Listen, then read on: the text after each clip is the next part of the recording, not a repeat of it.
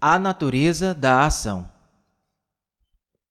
Temos que estar conscientes desse processo total, de como as ideias surgem. Temos que entender esse esquema de ação que é acionada pela ideia, de como a ação resulta das ideias e de como as ideias controlam e, portanto, limitam a ação, visto que dependem de sensações. Não importa de quem seja as ideias, seja da esquerda ou da extrema direita, enquanto vivermos apegados a ideias, nos encontraremos num estado em que não existe nenhuma possibilidade de experimentar. Estaremos vivendo simplesmente na esfera do tempo, do passado, que fornece mais sensações, ou no futuro, que é outra forma de sensação. Só quando a mente está livre da ideia pode haver experimentar. As ideias não são a verdade. A verdade é algo que tem de ser experimentado diretamente, de momento a momento. Não é uma experiência desejada. Isso é simplesmente pura sensação. Só quando somos capazes de transcender o feixe de ideias, que é o eu, que é a mente, que tem uma continuidade parcial ou integral, só quando somos capazes de ultrapassá-lo, quando o pensamento está em absoluto silêncio, só assim que existe um estado de experimentar. Nesse caso, podemos saber o que é a verdade. Isso parece um pouco filosófico, mas, na realidade, é bem simples. No momento de experimentar, não estão conscientes de si mesmos como experimentadores separados da experiência estão num estado de experimentar. Vamos pegar um exemplo muito simples. Vocês estão irritados. No momento da irritação, não há experimentador e experiência, só há experimentar. Mas, no instante em que sair desse estado, numa fração de segundo após o experimentar, surge o experimentador e a experiência, o agente e a ação, com um objetivo em vista, que é o de ficar livre da irritação ou reprimi-la. Nos encontramos constantemente nesse estado, no estado de experimentar, mas assim que saímos dele, nos identificamos com um termo, um nome, e o registramos, e assim damos continuidade ao vir a ser.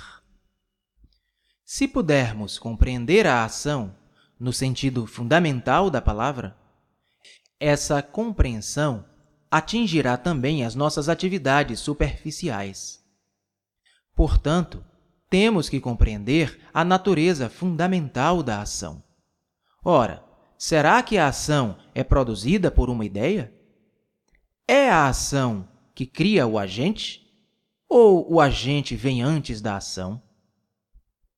é muito importante descobrir qual dos dois vem primeiro. Se a ideia vem primeiro, nesse caso, a ação se ajusta apenas a uma ideia e, portanto, já não é ação, mas sim reação, imitação, compulsão de acordo com uma ideia.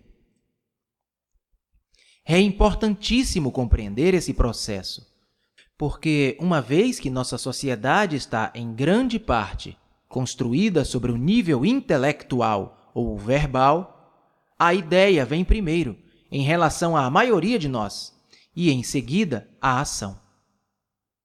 As ideias geram outras ideias. E quando só há geração de ideias, há antagonismo, e a sociedade se torna fragmentada por causa do processo intelectual de ideação. Nossa estrutura social é muito intelectual. Estamos cultivando o intelecto em detrimento de todos os demais fatores de nosso ser. E por esse motivo, estamos sufocados por ideias. Podem as ideias, em algum momento, produzir ação? Ou as ideias apenas moldam o pensamento e, portanto, limitam a ação? Quando a ação é imposta por uma ideia, ela não liberta o homem. É muito importante compreender este ponto. Se uma ideia molda a ação, a ação, nesse caso, nunca poderá trazer a solução dos nossos sofrimentos, porque antes que possa ser convertida em ação, precisamos descobrir como surgem as ideias. A pesquisa da ideação, da formação das ideias, seja as dos socialistas, dos capitalistas, dos comunistas, seja as das várias religiões, é da máxima importância. Principalmente tendo-se em vista que nossa sociedade se encontra à beira de um precipício, atraindo sobre si outra catástrofe, outra mutilação. Os que têm intenção realmente séria de descobrir a solução humana de nossos numerosos problemas devem, em primeiro lugar, compreender o processo de ideação. O que se entende por ideia? Como se origina a ideia? Vamos supor que eu tenho uma ideia e desejo pô-la em execução. Busco um método de levar a efeito essa ideia. E ficamos perdidos em teorias, desperdiçando tempo e energia numa disputa sobre como a ideia deve ser posta em execução. Portanto, é de muita importância descobrir como as ideias surgem. Depois de descobrir a verdade a esse respeito, pode-se discutir o problema da ação. A menos que procuremos compreender as ideias, nenhum sentido tem a descoberta de como agir. Ora, como adquirimos uma ideia? Uma ideia muito simples não precisa ser uma ideia filosófica, religiosa ou econômica. Evidentemente, trata-se de um processo de pensamento. A ideia é o produto de um processo de pensamento. Sem processo de pensamento, não pode haver ideia. Devo compreender esse processo de pensamento antes de poder compreender seu produto, ideia. Jiddu Krishnamurti